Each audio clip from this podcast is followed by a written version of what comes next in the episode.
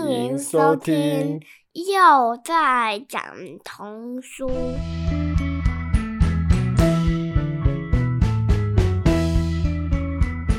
我是老子是豪，我是小子佑俊。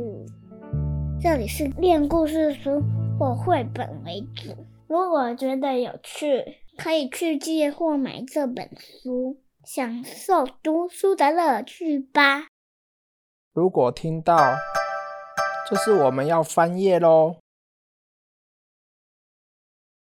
我们今天要讲故事书，跟上次一样，是三百六十五天世界经典童话，是由风车图书出版。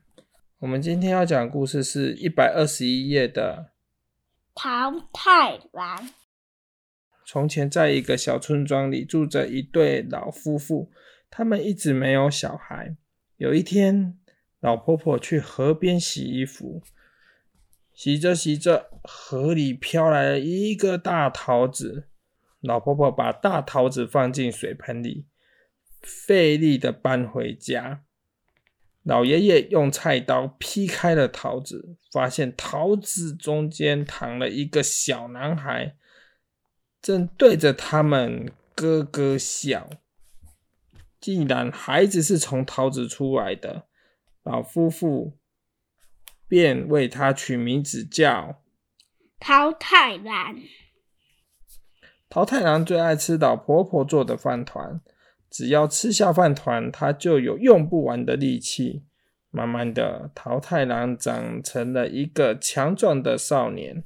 这一天，桃太郎听说对岸的小岛来了一群妖怪。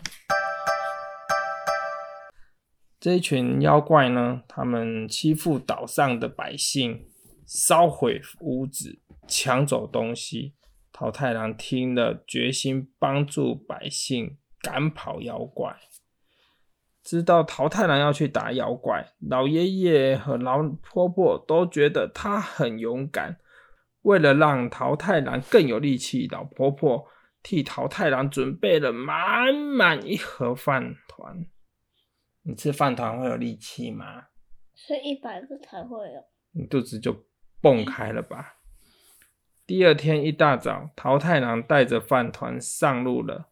走着走着，桃太郎遇到了很饿的小狗、小猴子，还有小公鸡，便把饭团分给他们吃。他们很感谢桃太郎，听说他要去打妖怪，这些动物呢都想跟着一起去。他们乘着船来到了小岛上，悄悄地向妖怪住的城堡走过去。城堡的铁门非常坚固，无法打开。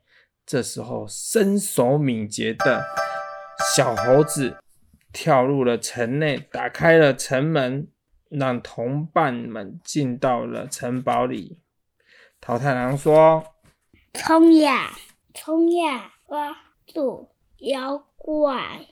桃太郎和同伴们大声的喊叫，往妖怪住的地方冲了过去。小妖怪们吓得到处乱跑。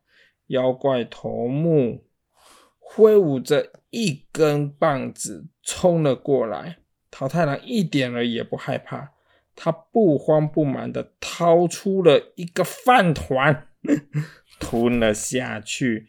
他立刻觉得浑身都是力气，桃太郎两三下就制服了妖怪头目，拳头像雨点一般打在妖怪的身上。三个同伴也没闲着。正在对付那一群小妖怪呢。小狗汪汪的叫着，狠狠的咬住妖怪的脚。小猴子伸出爪子，狠狠的抓小妖怪的脸。小公鸡用它锐利的嘴，使劲的啄小妖怪的眼睛。妖怪头目带着小妖怪们求饶，桃太郎把他们赶出了小岛。小岛上的百姓。于是过着安定的生活了。勇敢的桃太郎在同伴的帮助下打败了妖怪。一个人的力量有限，但合作的力量是无穷。小朋友在群体中学会互相帮助与人合作哦。那你学到了什么？长到，哎哒哒哒哒，像雨点般的打在怪兽上面。那就学会战斗还有什么？吃饭的啊，会变胖子吧？好了，我们故事讲完喽，这个下次全见好我们要关起来了，下次。